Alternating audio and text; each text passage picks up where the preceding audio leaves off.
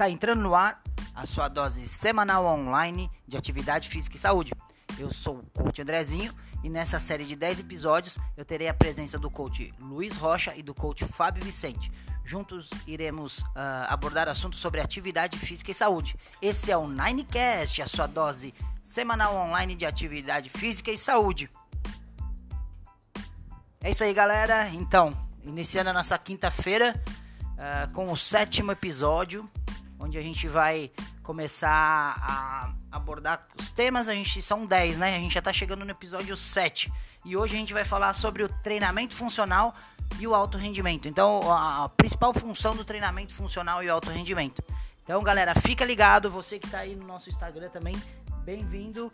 E a galera que vai ouvir depois também, muito obrigado por todos os feedbacks que a gente está tendo. Isso é muito importante para o nosso crescimento. E vamos lá, né, Luiz? Fala galera, sejam todos bem-vindos a mais esse episódio do Ninecast. Espero que vocês aproveitem muito. É, não vou me enrolar muito aqui, até pra gente ter mais tempo para discutir bastante sobre o tema aí que é bem legal. Boa tarde galera, tudo bem? Sejam todos bem-vindos a mais um episódio do Ninecast. Aqui é o coach Fábio Vicente dando as boas-vindas para vocês. E hoje um assunto bem legal que é como alcançar o. Perdão, é, o alto rendimento relacionado ao treinamento funcional. Nós vamos discutir hoje várias polêmicas aí bem legais. Vou passar a voz para o nosso mediador, o coach Andrezinho. É isso aí, galera. Então, o treinamento funcional, ele praticamente ele começou a ficar muito em evidências quando começaram a trazer ele do alto rendimento para a vida cotidiana. Então a gente vai pegar lá a década de 90, quando a gente começou a explicar treinamento funcional. E na verdade, se a gente for ver muito mais além, na Rússia também era já trabalhado isso. Na Rússia ele não é chamado de treinamento funcional, ele é chamado de cultura física. Então a gente tem algumas diferenças que a gente vai estar tá abordando hoje. E hoje o assunto é bem legal, galera, porque a gente quer com esses podcasts mo mostrar para vocês para não cair no conto do vigário, sabe? Durante essa semana a gente tá vendo muita coisa.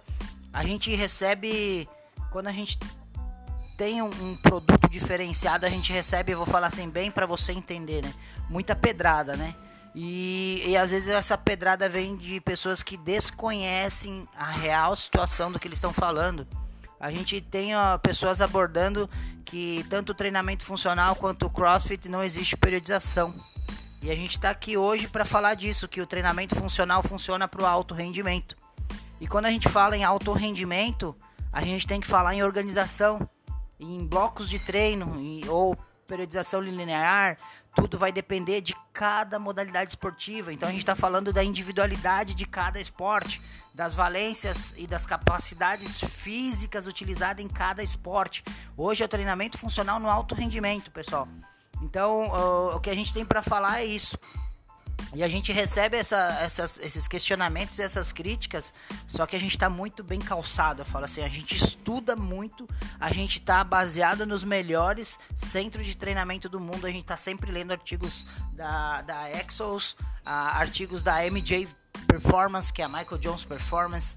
Enfim, a gente tem muito mais uh, coisa para abordar e, e, o nosso treinamento funcional a gente já tem experiência eu já trabalhei com a Associação Chapecoense de Futebol em 2015 e 2016 fazendo a questão de avaliação de movimento e prevenção de lesão em cima disso também a gente ajudou a estruturar como seria um CT melhor para preparação física dentro do futebol.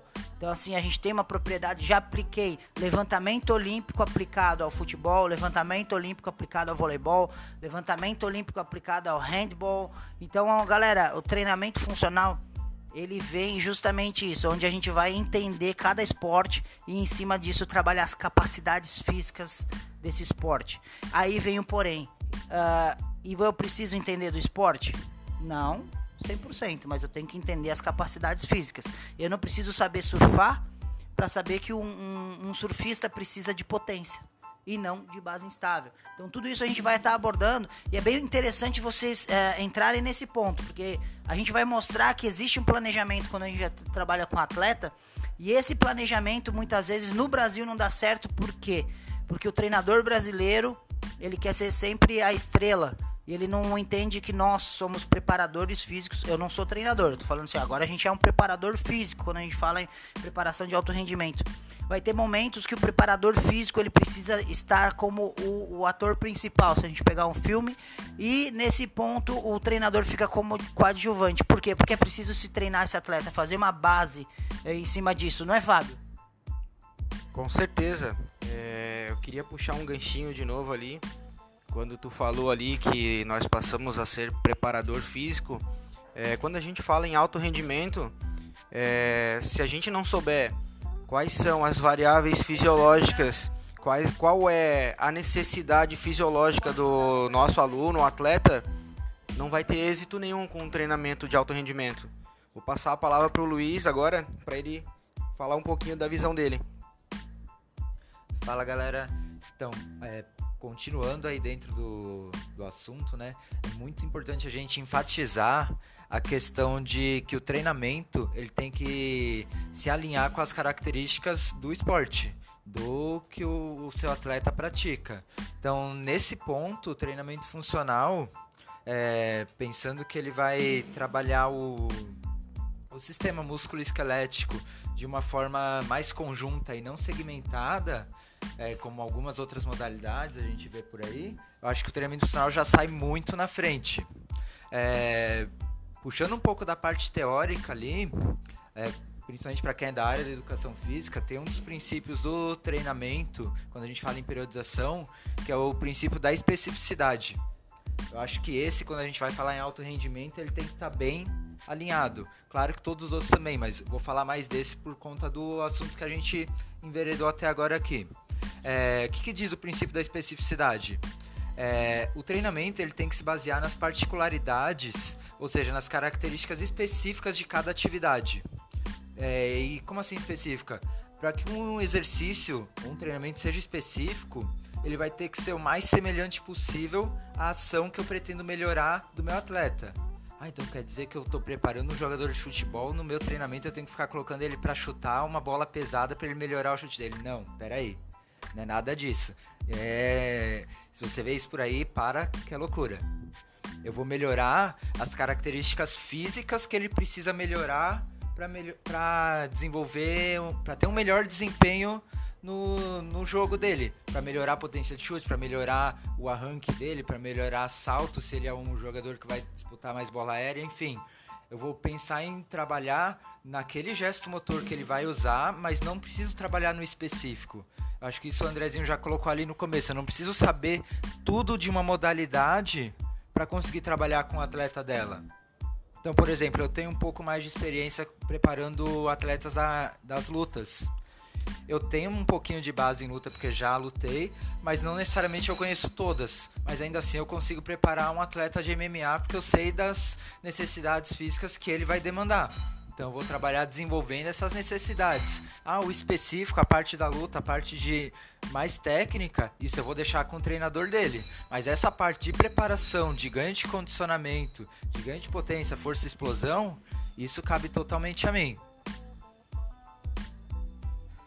E quando a gente pega esse princípio da especificidade, é que vão ocorrer realmente a questão da, do planejamento e do volume que você vai utilizar em cada fase para que o pico de performance, ou seja, quando ele chegar na competição, ele esteja na melhor forma física dele. E falando bem o que, o que, o Luiz falou, galera, se a gente puxar um esporte que eu gosto muito de, de, de abordar e falar sobre ele, é o futebol americano. Você pega um atleta de offensive line, que é a linha ofensiva, ou da linha defensiva, que é o defensive line esses caras, eles têm 130, 140 quilos ou mais. E os caras correm 40 jardas. Uh, ah, 40 jardas dá o que? 50 metros? 55? Não, 40, 40, desculpa, uns 47 metros, é 0.914 eu acho.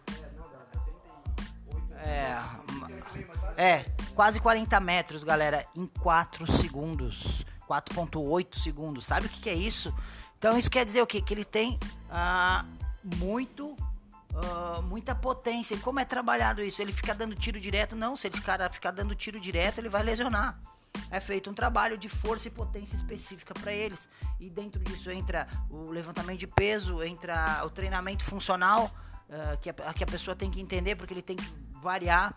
É igual se a gente pegar um jogador de basquete. Um jogador de basquete, ele não salta só para frente, ele salta para o lado, ele salta em diagonal. Então, quando você vai elaborar um plano de treinamento, você tem que entender cada atleta. Às vezes, dependendo cada posição dele, por exemplo, no futebol americano, esses caras são pesados. Aí depois a gente vai ter um cara que praticamente, se ele fosse correr 100 metros, ele seria campeão brasileiro tranquilamente. Todos os wide receivers, né, os recebedores do futebol americano, os caras correm 100 metros para 10 segundos. Os caras são extremamente rápidos, galera.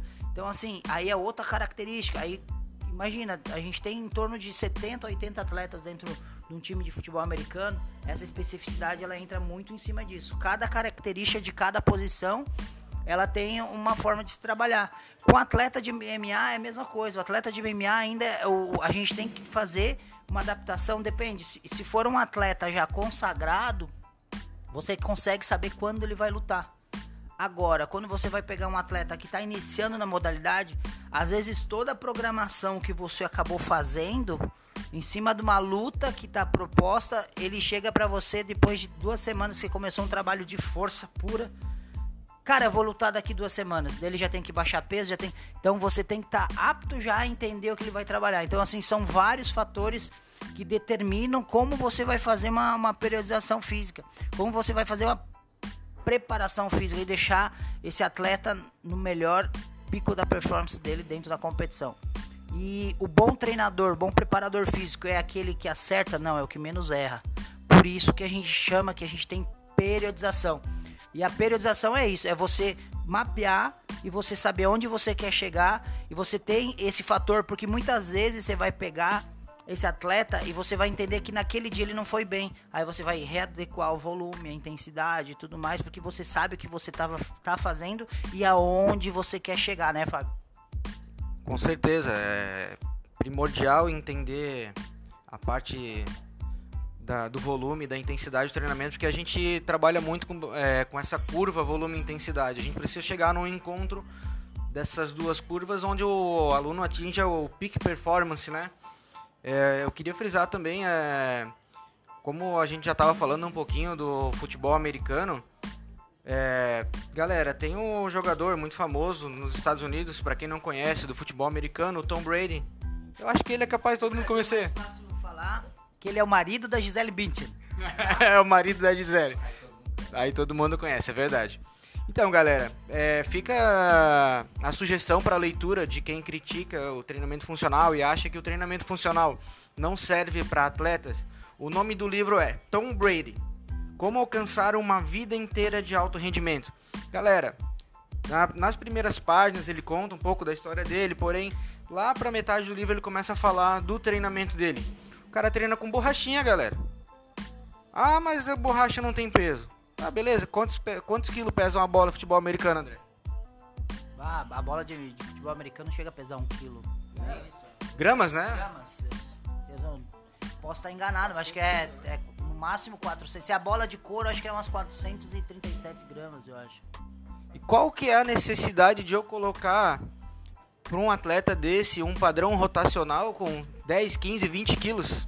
Se, mesmo se eu for pensar em trabalhar potência, a potência que ele vai precisar, lógico, ele vai precisar da potência, concordo com vocês, mas eu vou estar muito mais próximo de uma lesão do que da especificidade desse atleta. Falando um pouquinho também sobre as variáveis do treinamento ali agora, é, quando eu estou trabalhando com um atleta, é, a ciência diz para mim que eu preciso trabalhar com uma sobrecarga é, progressiva. Dentro dessa sobrecarga progressiva, eu vou pensar só em aumentar peso? Não, necessariamente eu preciso fazer uma periodização. o André tá mostrando aqui agora 400 e 425.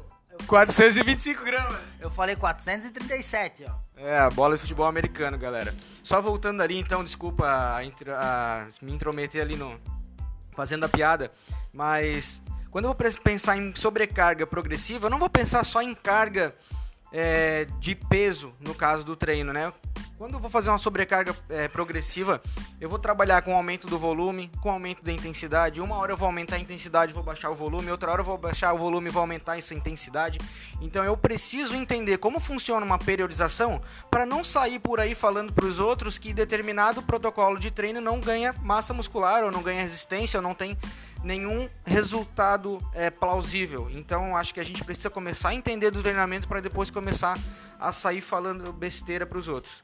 Outra coisa, galera, aumentar a sobrecarga de treino não necessariamente precisa só ser volume e a intensidade. Se eu for contar a unidade de treino como volume também, eu posso contar essa parte aí do volume. Então, se eu aumento a unidade de treino também, eu também aumento o estímulo, também aumento a sobrecarga desse aluno. Se eu mexo com o descanso dele, se eu dou mais tempo ou menos tempo, eu vou atingir determinadas áreas do, do treinamento dele, determinado foco, se eu quero que ele esteja bem descansado, se eu quero que ele esteja cansado, porém eu faço um recovery no treino.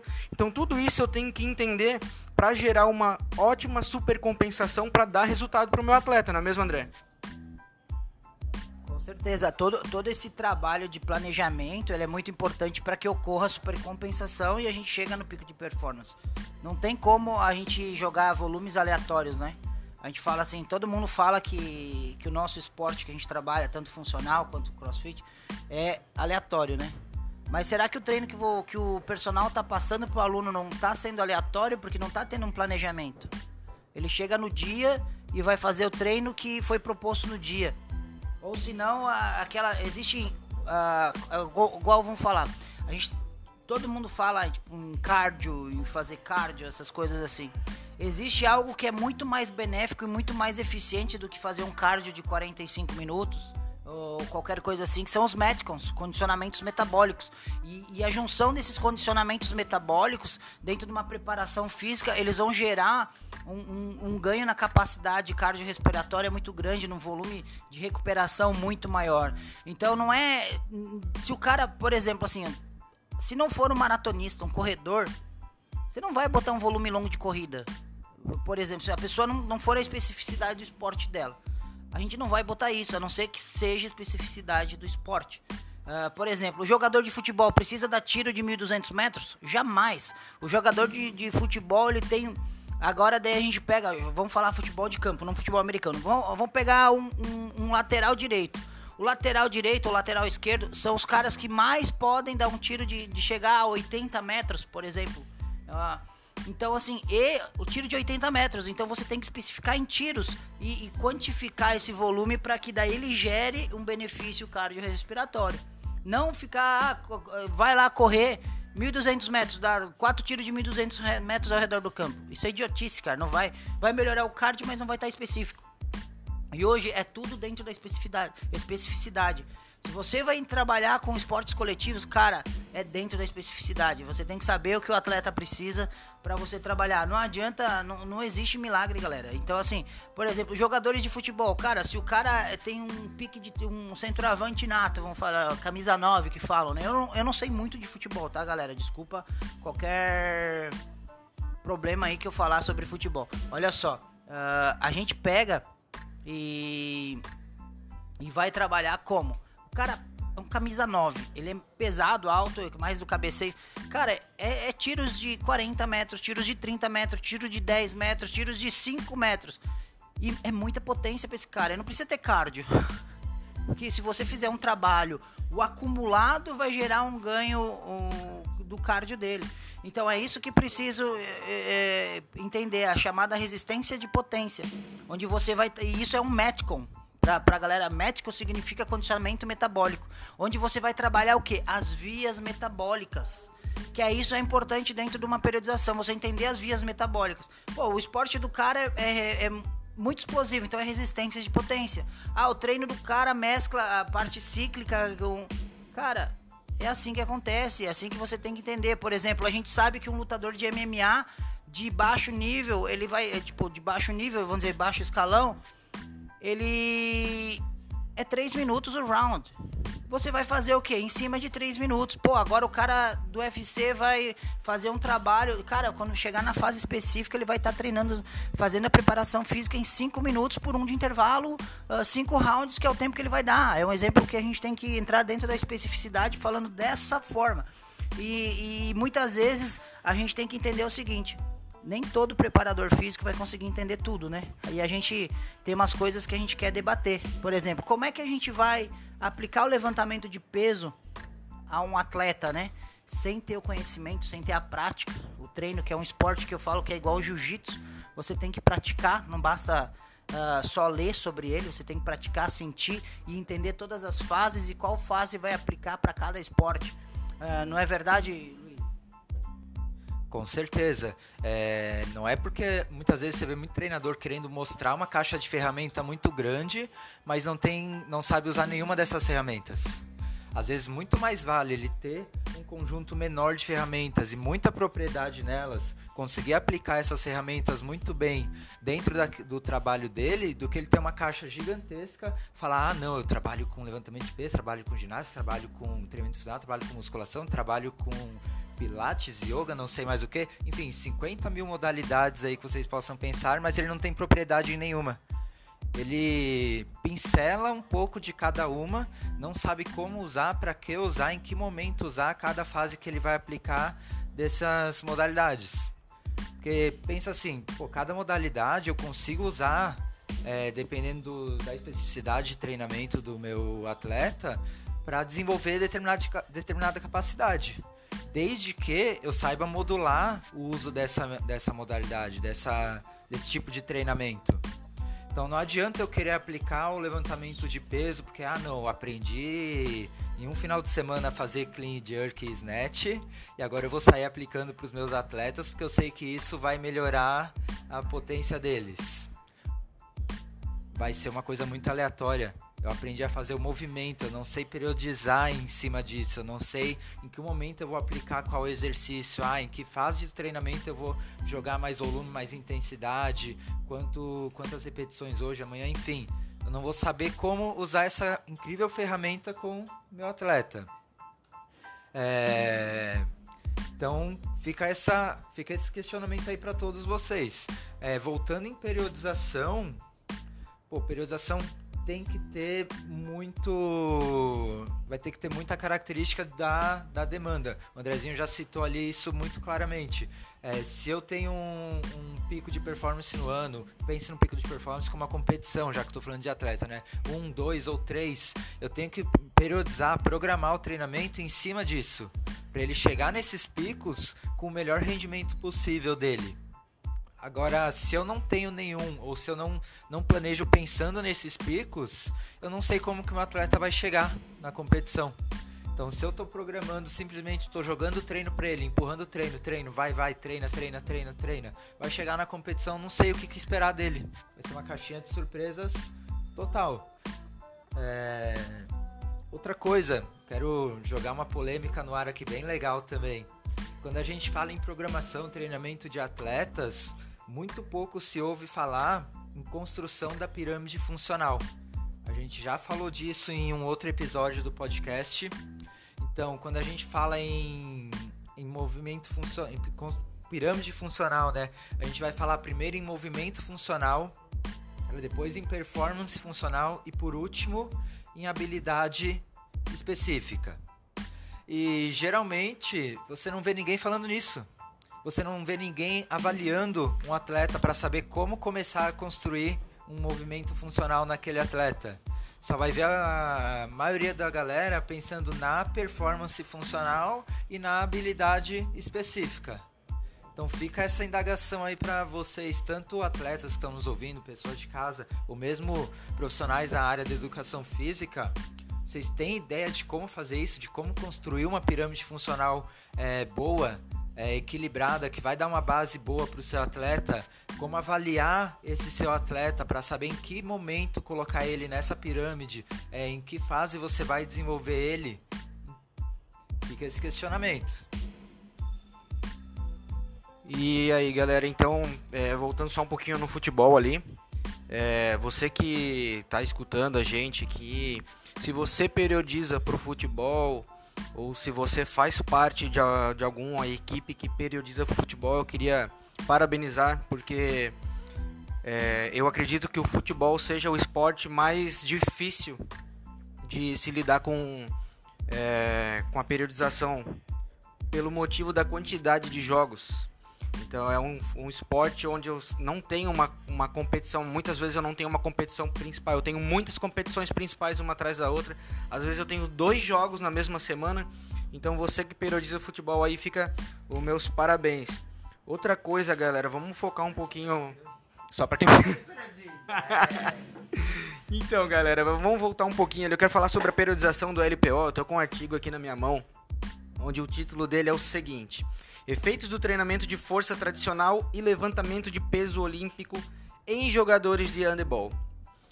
Aqui, o objetivo do estudo foi comparar o efeito do treinamento com o levantamento de peso olímpico e o treinamento de força tradicional no desempenho do salto, agachamento e aceleração em jovens atletas de handebol. 10 mulheres, atleta, 10 mulheres que são atletas, né, foram avaliadas. Depois de seis semanas de treinamento regular, as atletas foram submetidas a oito semanas de levantamento específico do levantamento de peso olímpico. Galera, aqui eu conversei com o coach Andrezinho, conversei com o Luiz.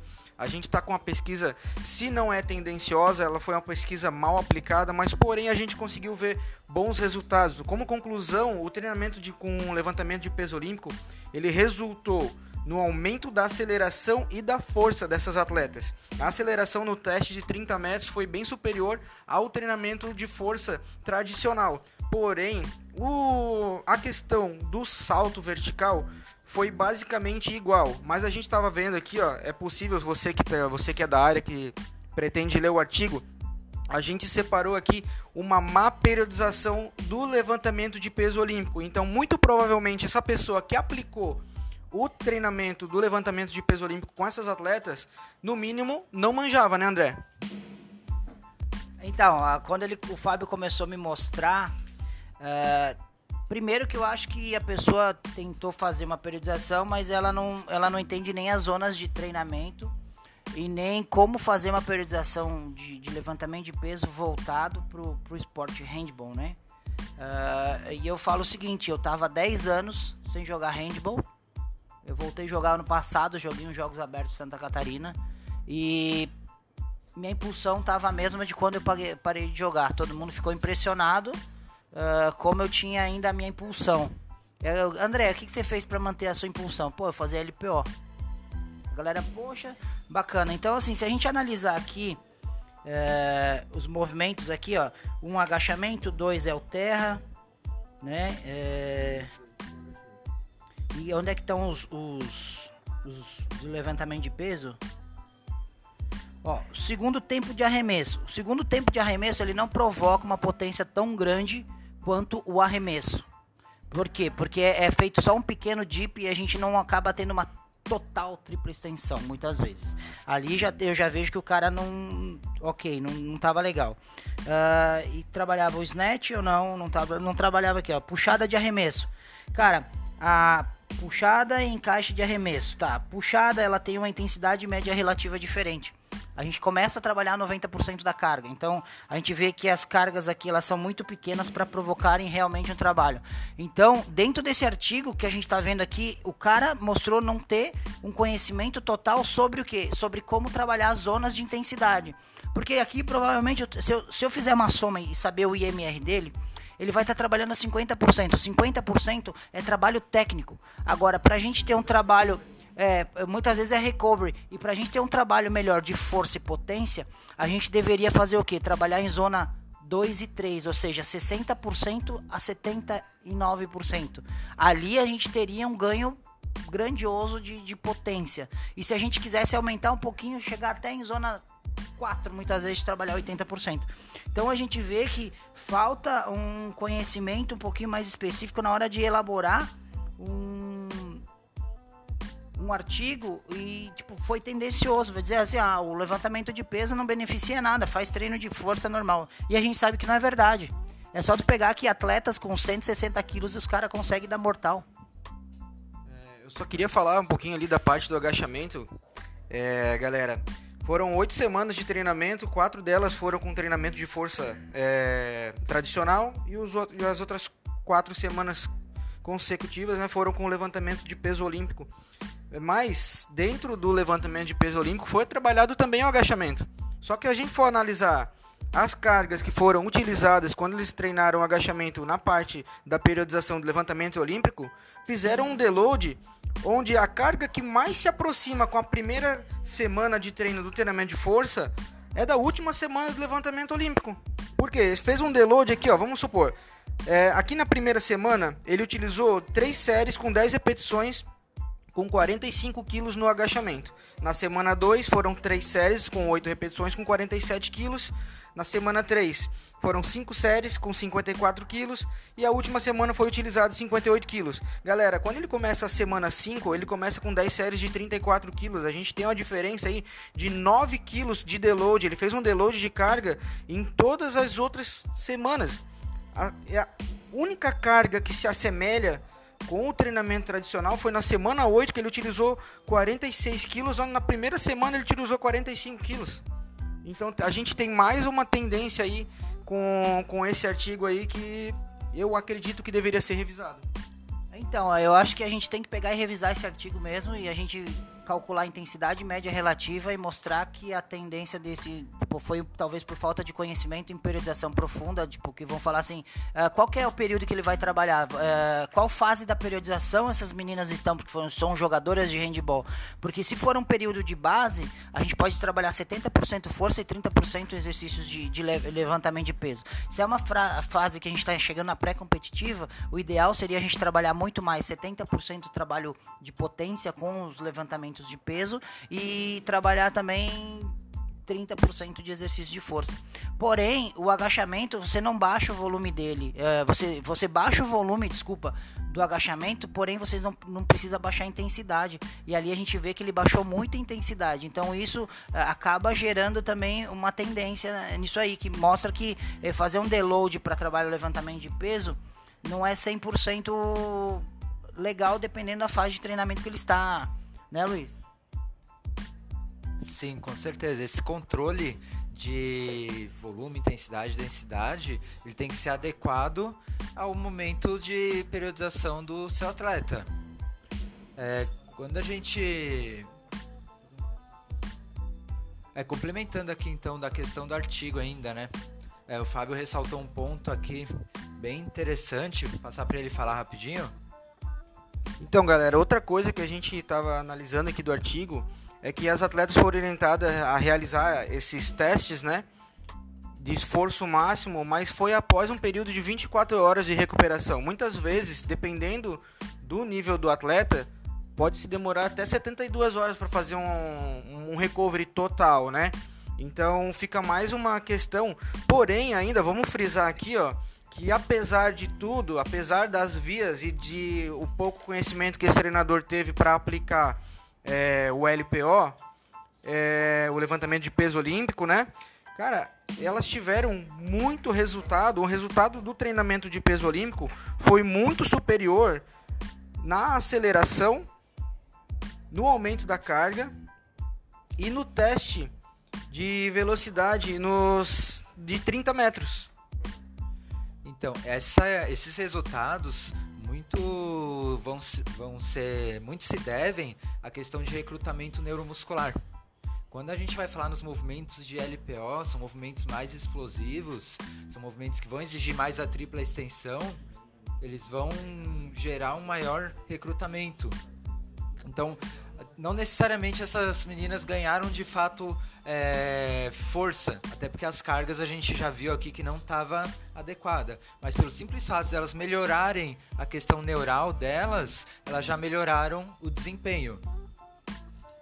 Pegando esse, esse gancho do Luiz que está falando da recrutação, recrutamento neuromotor, é, eu tenho uma prova viva. Eu comecei um trabalho de ensinamento do levantamento de peso a um atleta de voleibol que é o Eduardo. Hoje ele está no Flamengo, é da categoria de base do Flamengo, mas eh, me procurou, ele era de Santa Catarina para fazer.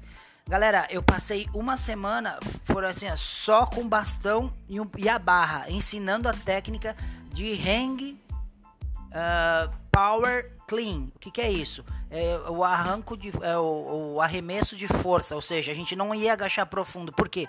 Primeiro que é um atleta de 15 anos Agora tá, tá com 17, quando ele começou comigo tinha 15. 1,98m, 1,99m, hoje já deve estar tá perto dos 2 metros. E o voleibol não precisa agachar profundo. Então a gente analisa isso. Só com esse ensino, eu tenho provas, eu tenho vídeos. A gente ganhou 11 centímetros de impulsão. Quer dizer o quê? Que esse treinamento já valeu a pena? Não. A gente recrutou mais unidades motoras. Uh, a gente conseguiu dar uma coordenação intramuscular dele muito maior.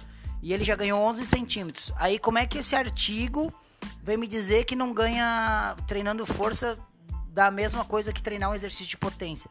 É, mostra que por mais que teve boa vontade em escrever esse artigo, esse artigo ele não é feito com uma total uh, propriedade sobre o levantamento de peso. Ele podia manjar muito bem de treino de força, mas o levantamento de peso não era a modalidade que ele dominava. Então, é, sim, ele está na Sociedade Brasileira de Medicina do Exercício do Esporte. Medicina do Exercício do Esporte. Então, é, é uma questão assim, nem todos os artigos, nem tudo que a gente pega, a gente pode levar com uma verdade absoluta. Porque uma pessoa vai pegar isso aqui, uma, um leigo, um, talvez um educador físico um pouquinho menos experiente, e vai tomar isso aqui como uma verdade e vai dizer: o levantamento de peso não funciona. Uh, no Brasil, a gente vai ter isso, né? Aí a gente pega todos os países que são potências. O levantamento de peso já faz parte da preparação física há anos. Não estou falando assim, ó.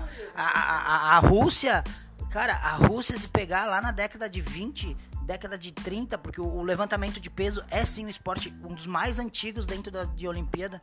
Ele era usado, galera. Então, assim, uh, parem de achar, uh, tentar achar pelo em ovo. Vocês não, não tem como querer questionar alguma coisa, velho. É, querer achar pelo em ovo, velho. Não vai achar nunca. Aí a galera começa a fazer essas coisas. É a mesma coisa assim. O, a periodização para esporte de alto rendimento não tem segredo, cara. O menos é mais. Você tem que entender onde o atleta tem que chegar, qual período. E agora eu vou pegar o link do Fábio. Olha só, o futebol, o futebol, ele é uma característica bem única também, bem complexa de se periodizar. Por quê? Porque você tem que definir a competição principal e existem as outras. E eu tive, tipo, eu convivi dentro de um clube de Série A, Chapecoense, no melhor time que a Chapecoense teve, que é o time que infelizmente caiu do avião. Eu tive lá durante duas semanas Galera, é, o atleta, tu tem que fazer uma periodização. E, por exemplo, campeonato catarinense. Tem a pressão de ganhar? Tem, mas a pressão não era tão grande. Então, assim, você entra com treino de força dentro do campeonato catarinense. Pra quando chegar na época que começar o brasileiro, você começar a ter mais especificidade para chegar, porque o objetivo era o campeonato brasileiro não cair. Era um exemplo que eu tô te dando. Então, assim, dá para periodizar assim. Mesma coisa é o vôlei de praia, que a gente tem um contato aí. Se caso ouvir o meu grande amigo preparador da seleção francesa, o Elmer. É um grande amigo que o voleibol de praia nos deu quando eles vieram visitar a gente aqui para jogar etapa uh, de Itapema. E ele, gente, essa é a dificuldade, entender que o circuito são vários jogos. Então, muitas vezes, você tem que definir quais as etapas principais e conseguir fazer esse período de força. Por que, que é importante? Porque o treinamento de força nessa primeira fase vai manter o atleta sem lesão. Então, muitas vezes, se você vê aquele time no primeiro, primeiro trimestre ali voando no futebol, cara, ele vai cair. Porque ou ele tem um elenco muito bom, por exemplo, o Flamengo hoje tá com um elenco sensacional, acho entra reserva, não sai, o nível não cai. Você tem que ter elenco para poder fazer isso, ou senão o time vai chegar um tempo porque não consegue se manter 100% o ano inteiro no pique de performance. Não dá. Não dá. Então é, é isso que é importante. O, o futebol torna-se complicado. O levantamento de peso é o esporte mais fidedigno que tem, porque eu consigo controlar, porque a gente tem.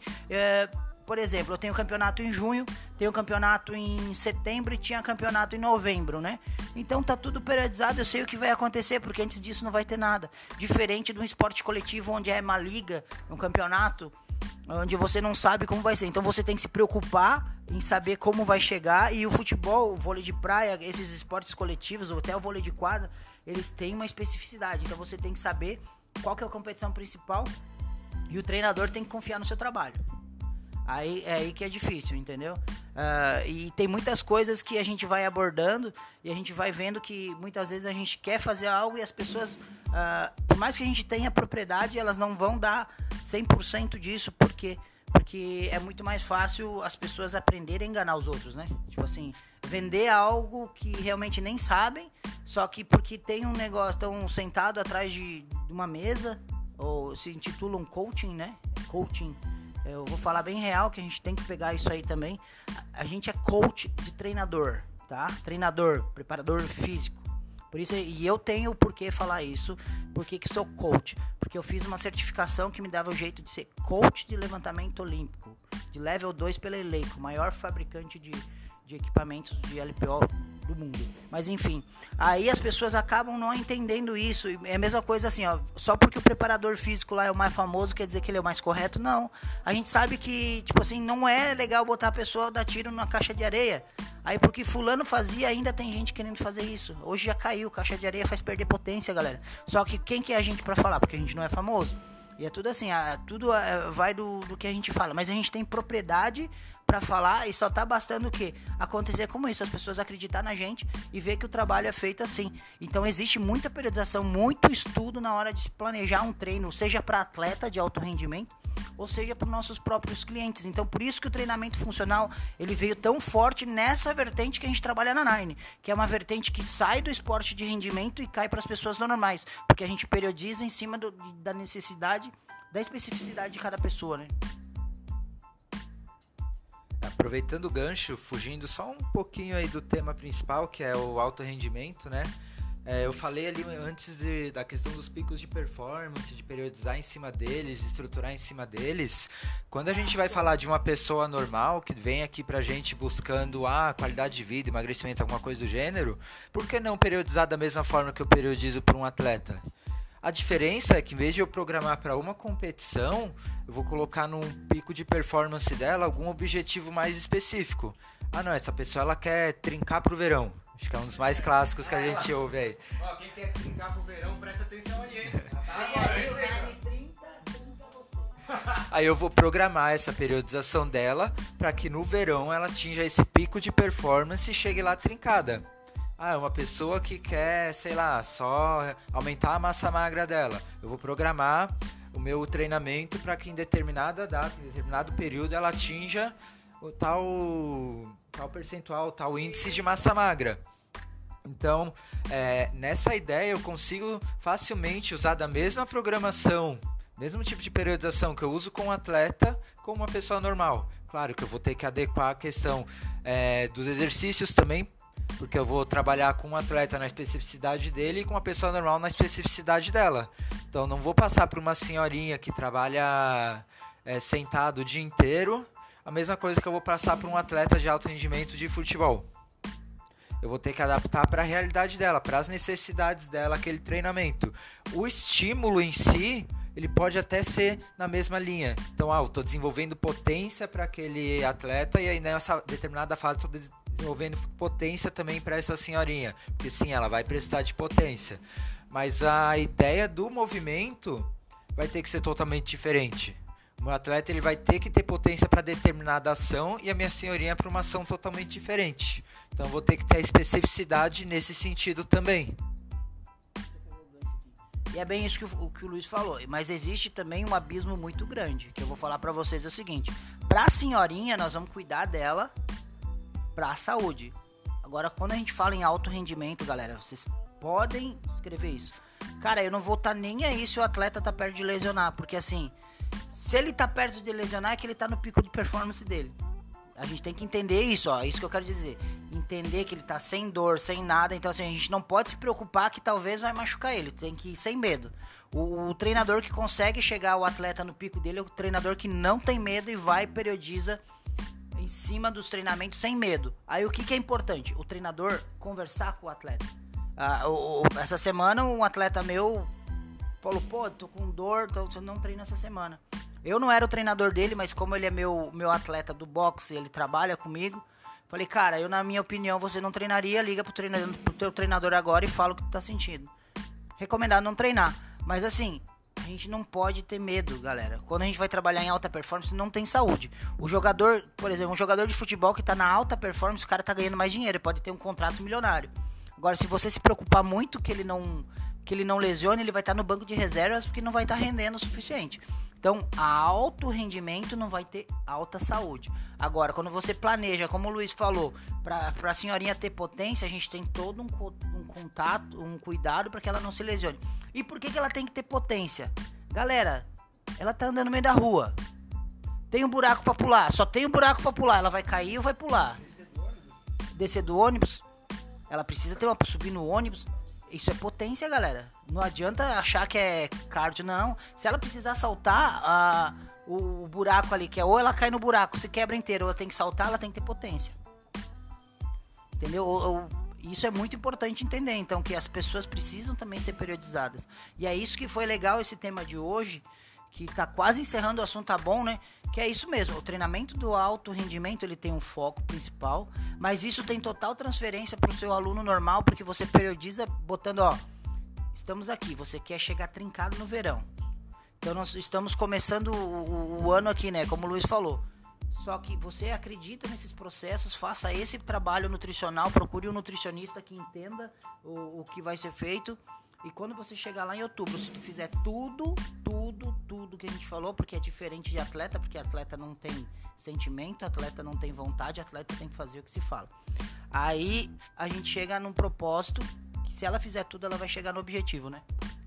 Com certeza, é, eu acho também interessante a gente frisar aqui que, é, na verdade, quem busca esse, esse objetivo, acho que uma grande parte das pessoas busca chegar trincado no verão, né? Principalmente aqui na nossa região do litoral norte de Santa Catarina, eu acho que em todo o litoral brasileiro deve ser assim. É, eu acho importantíssimo dizer que existem duas periodizações e não apenas uma, porque existe a periodização alimentar também, né?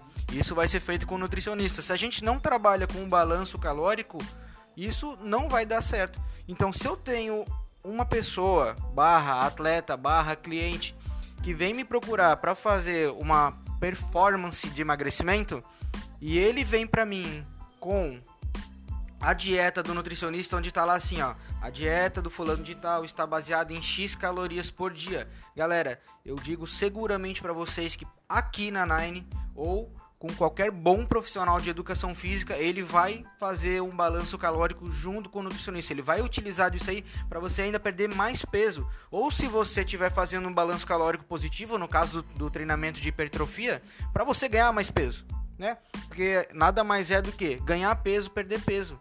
Só que ganhar peso de massa magra, massa muscular. E vamos também fazer a perda de gordura. Então, tipo, tudo isso é uma parte específica do treinamento, né, galera?